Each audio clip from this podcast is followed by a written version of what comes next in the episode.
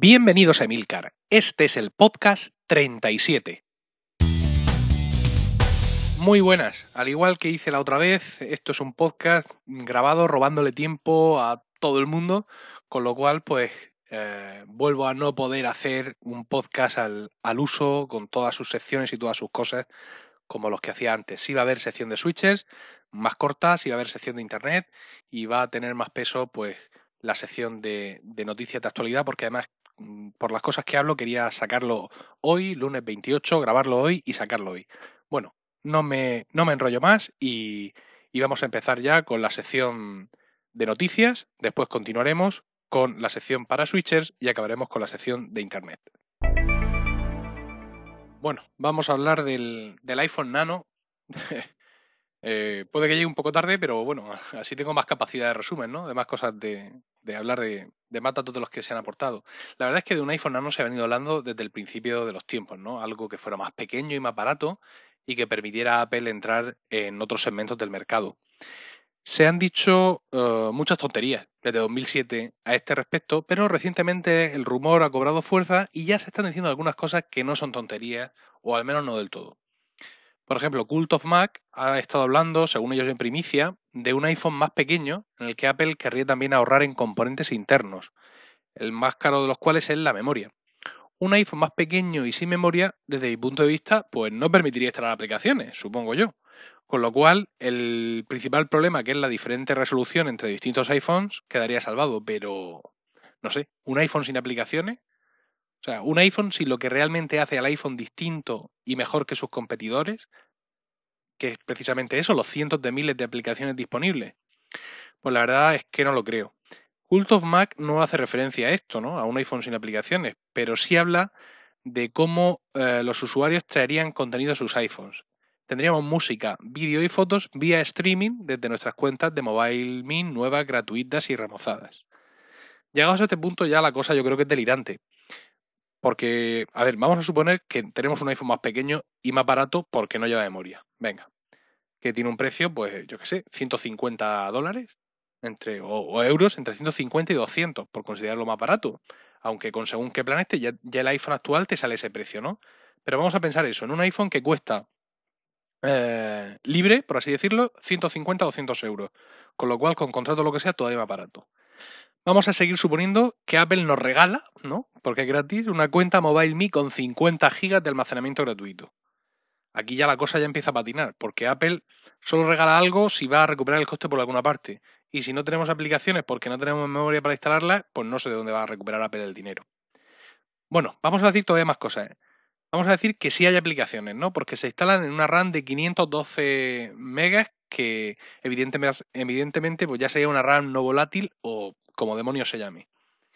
Esto también nos limitaría el número de aplicaciones a instalar y por tanto el número de aplicaciones a comprar, por lo cual la recuperación del dinero de Apple quedaría ya un poco en entredicho. Pero bueno, vamos a suponer que nos saltamos todos los obstáculos. Ya tengo mi iPhone pequeño y barato sin memoria y mi cuenta de MobileMe con 50 GB de contenido multimedia esperándome. ¿Y la tarifa de datos? Hombre, yo tengo una tarifa generosa con Orange de 500 megas que consumo casi completamente cada mes usando el iPhone pues para, yo qué sé, para ver el correo, Twitter, noticias, un poco de navegación y lo que las aplicaciones consuman. No descargo por 3G actualizaciones, ni documentos pesados del email, ni uso streaming eh, con servicios como Spotify o lo que sea. ¿Cuánto tardaría, cuánto gastaría yo, mejor dicho, cuánto gastaría transferencia al mes si toda la música que escucho fuera por streaming? ¿Y los capítulos de mis series que veo en el iPhone? Y sobre todo, ¿cuánto me cobraría Orange o quien fuera por esa tarifa? Una vez que, esa factura de mi compañía de teléfono móvil llegara a casa, mi sueño de un iPhone barato se iría completamente al traste, porque no hay que pensar solo en comprar el aparato, sino en mantenerlo.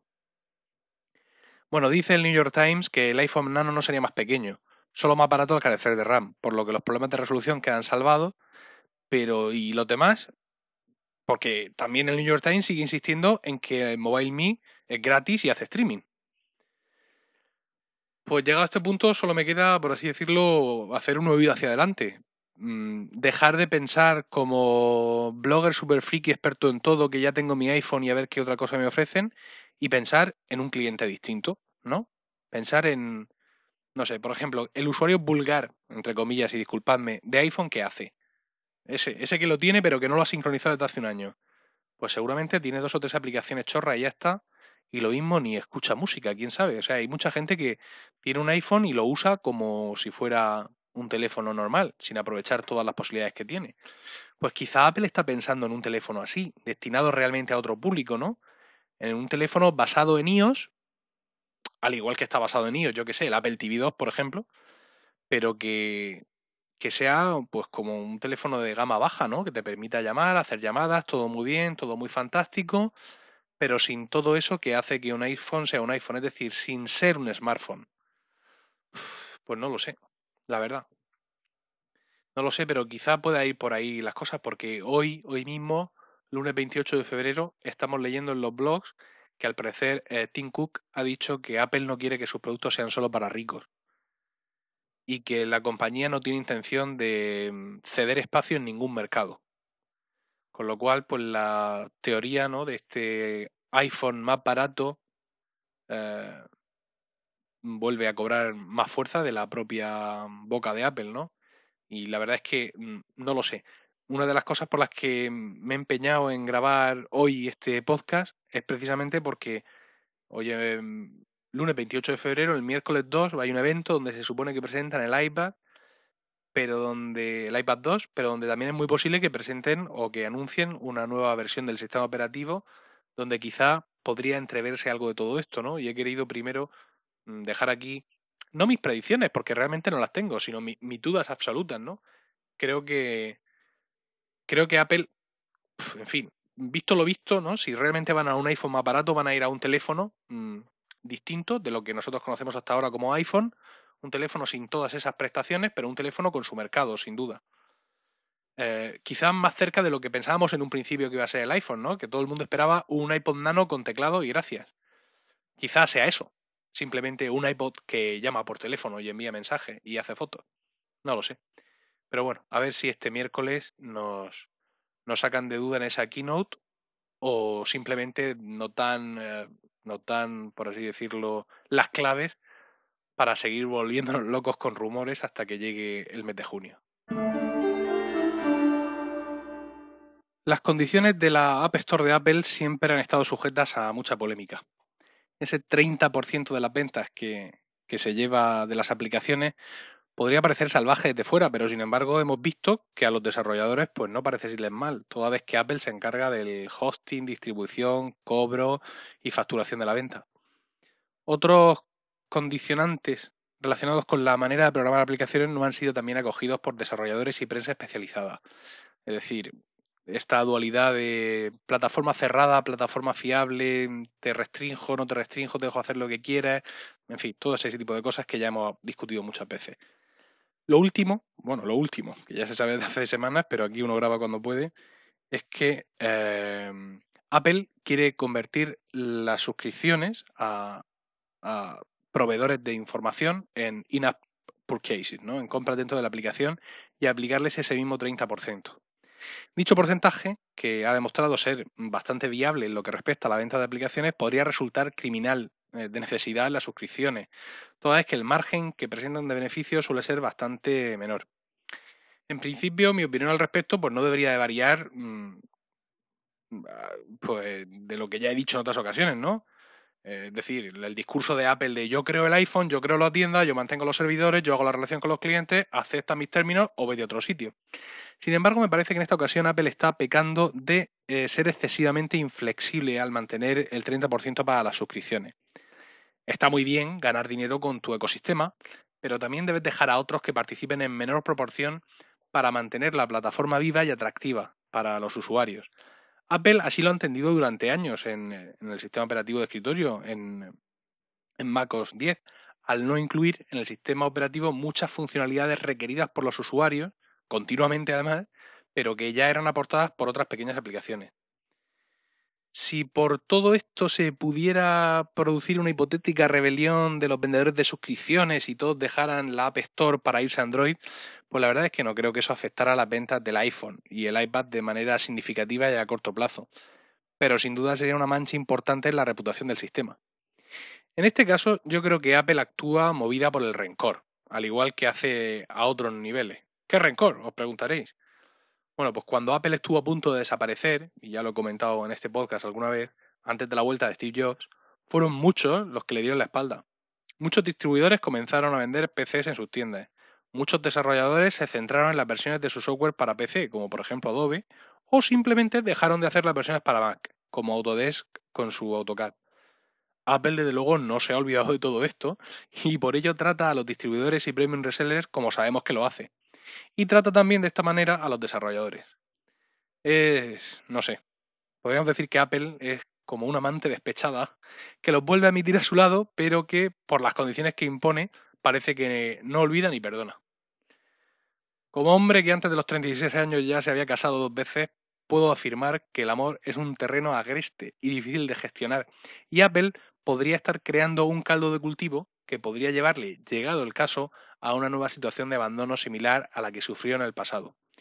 Como dirían en Battlestar Galactica, todo ha pasado y todo volverá a pasar. A Apple quizá le interesaría olvidar y perdonar para ser plenamente feliz en su nueva relación con distribuidores y desarrolladores. Claro, que en Apple pueden mirar su cuenta de resultados y decirme, ¿qué te hace suponer que no somos plenamente felices?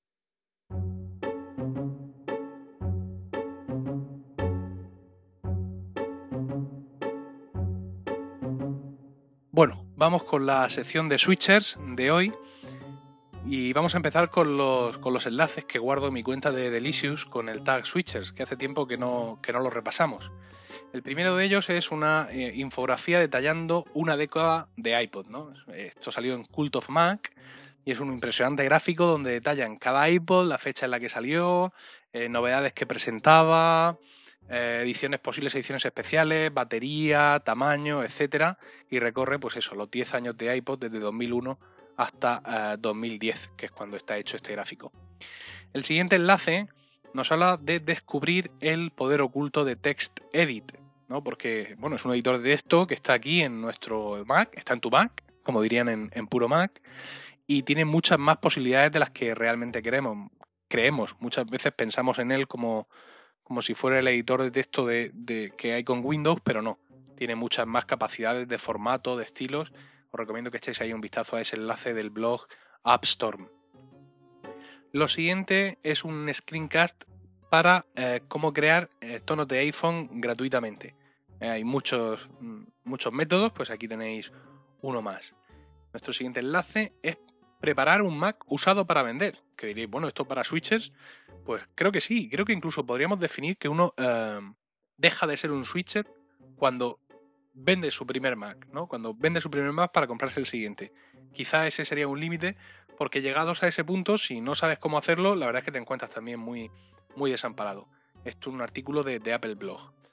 El siguiente es una extensión, un artículo donde hablan de una extensión, eh, Fastest Tube se llama, una extensión para Safari para descargar eh, vídeos de YouTube y por último tenemos un artículo sobre el mantenimiento del Mac en cuanto pues eso, a la batería, cosas que debes de hacer todos los días, cada semana, reparar el permiso. Bien, está aquí bastante explicado y sin dar mucha, mucha sensación de alerta, que muchas veces estos artículos sobre mantenimiento del Mac te dan la sensación de que no es todo tan fácil y tan maravilloso como dice la gente. Pues sí, sí lo es, pero de vez en cuando merece la pena echarle un vistazo. Eh, no tenemos hoy preguntita de esta de. Saben más que un switcher de primer año, pero sí quiero contar algo eh, que a los switchers les podrá interesar sobre eh, los grupos de usuarios. Los GUMs, ¿no? O MUGs en inglés. Casi desde los inicios del Macintosh, hace ahora 27 años, Apple promovió la creación de estos grupos locales de usuarios. Una plataforma minoritaria como el Mac necesitaba de estas comunidades para fortalecerse, ayudar a los recién llegados y formar un objetivo de acción claro para las empresas fabricantes de software y accesorios. Estos grupos tienen una actividad formidable, sobre todo en Estados Unidos, donde personal de la propia Apple acude con frecuencia a sus reuniones para hacer demostraciones y talleres de los productos de la empresa. Con los años, Apple creó el Apple User Group Advisory Board, un grupo de ocho personas que forman una especie de consejo encargado de facilitar la labor de los grupos de usuarios y de dar apoyo a sus presidentes y miembros en el día a día de, estos grupos. Es decir, que Apple, pues de, cierta manera, mm, sí da cierto apoyo y cierto soporte a los grupos. Para hacer más fácil la tarea de, este, de este board, de este grupo, ellos mismos, este, este consejo, ha dividido el mundo en varias zonas con un líder a cargo, que son los llamados Apple User Group Regional Liaisons. Increíble mi inglés. Que se encarga, cada uno de ellos se encarga de ayudar a los grupos de su zona e informar a Apple de sus necesidades. De esta manera, el AUGAP, el Gran Consejo, decide las líneas maestras de acción y los Regional Liaisons las transmiten a los CUN de sus zonas. Puedes aprender más sobre todos los recursos disponibles en la web oficial de Apple para los grupos de usuarios, que es appleusergroupsresources.com. Veréis ahí el enlace en el blog.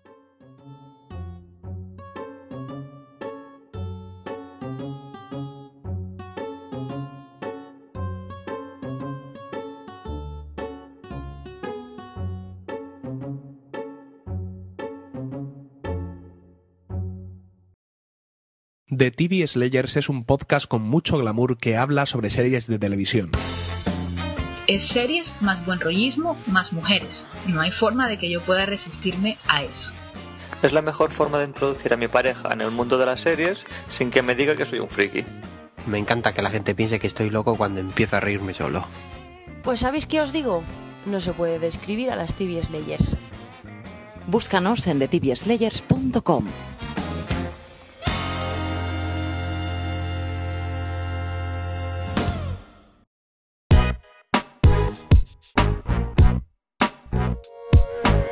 Bien, hoy en nuestra sección de Internet eh, voy a hablar de un podcast eh, sobre Mac que he descubierto recientemente. Bueno, lo conocía hace algún tiempo, desde que salió en concreto, pero solo ahora he encontrado tiempo para escuchar algunos capítulos. Es el, podcast eh, Enough, ¿no? escrito Enough, que significa suficiente en inglés. Es el podcast del blog Minimal Mac. Minimalmac.com es un Tumblr que está centralizado, pues eso, en, al principio eran como escritorios minimalistas de Mac, pero también han ido aportando otras soluciones minimalistas de uso en el Mac, software y, muchas cosas más. El podcast es tremendamente interesante, ¿no? En su exposición de motivos dice, eh, ¿en qué punto la tecnología cruza la línea de el no mucho hasta el demasiado? ¿Cómo uno encuentra ese equilibrio de lo que es suficiente? Suficiente, el podcast eh, Enough, el, podcast de Minimal Mac, te ayuda a explorar estas ideas y a encontrar las respuestas que son eh, precisas para ti. Eh, este podcast pues está protagonizado por Patrick Ron, Patrick para los amigos, que es el, autor de Minimal Mac y sale con su socio Mike. Patrick es la voz más grave, la voz que se nota que es de un hombre mayor, y Mike es el otro, el otro tío, el joven. Entonces, eh, bueno, es muy interesante. Si el blog ya es interesante, pues el podcast todavía, todavía más. Por ejemplo, en el capítulo 2, donde hablaban de los silos de información, es decir, aplicaciones como que contienen datos tuyos, como por ejemplo Evernote, etcétera. Este tío, el Patrick, que en ocasiones puede ser un poco radical en sus ideas, hablaba de que para él una aplicación de este estilo te tiene que permitir exportar la información exactamente en el mismo formato en el que tú la importaste.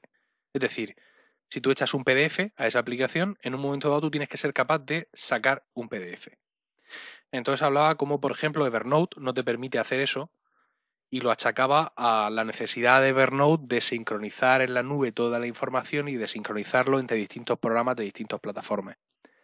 Habla que mm, Yojimbo, que es también un recolector de PDFs y de notas, sí es así, sí te, te devuelve todo lo que tú le has dado, pero que a cambio no sincroniza con nadie en este mundo y que la aplicación de iPad como mucho te permite consultar en tu propia red local lo que hay en tu Mac o algo así. Y da varios ejemplos. Es, muy interesante ah, su punto de vista minimalista de las cosas, ¿no? Como por ejemplo en el capítulo 3, cuando habla de minimalismo en, en iOS.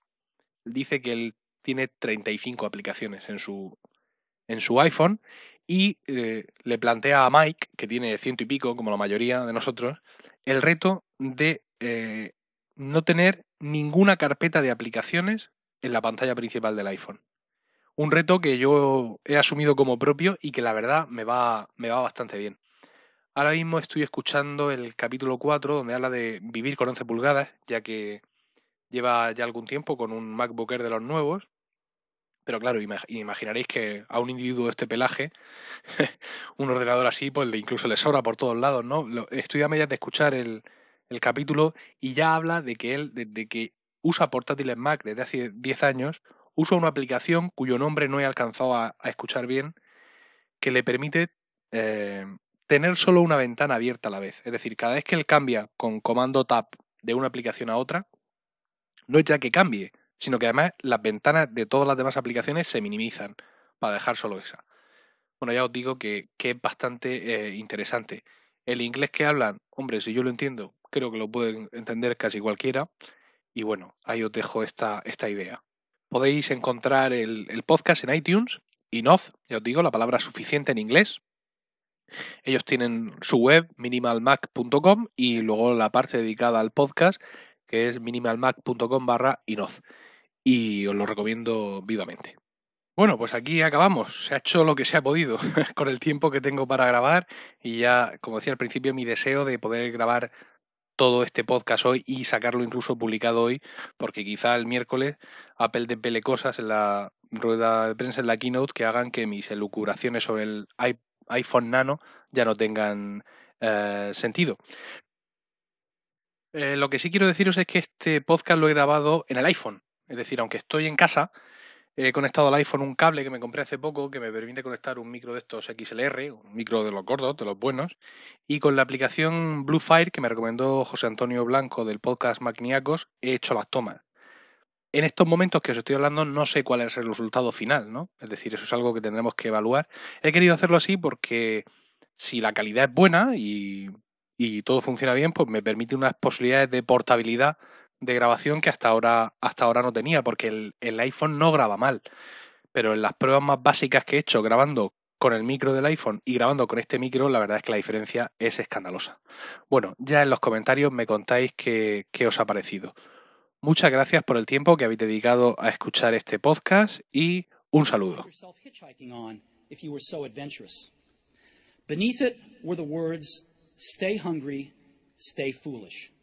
It was their farewell message as they signed off. Stay hungry, stay foolish. And I have always wished that for myself. And now, as you graduate to begin anew, I wish that for you. Stay hungry, stay foolish. Thank you all very much.